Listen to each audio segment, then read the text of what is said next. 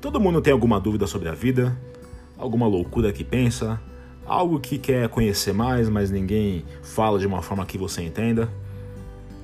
Bem, o monólogo basicamente sou eu falando sozinho, só que agora eu decidi mostrar tudo o que passa na minha cabeça para mais de quatro pessoas. Então, toda segunda-feira, meio-dia e um, quando dá, tem monólogo, que basicamente sou eu pensando na vida.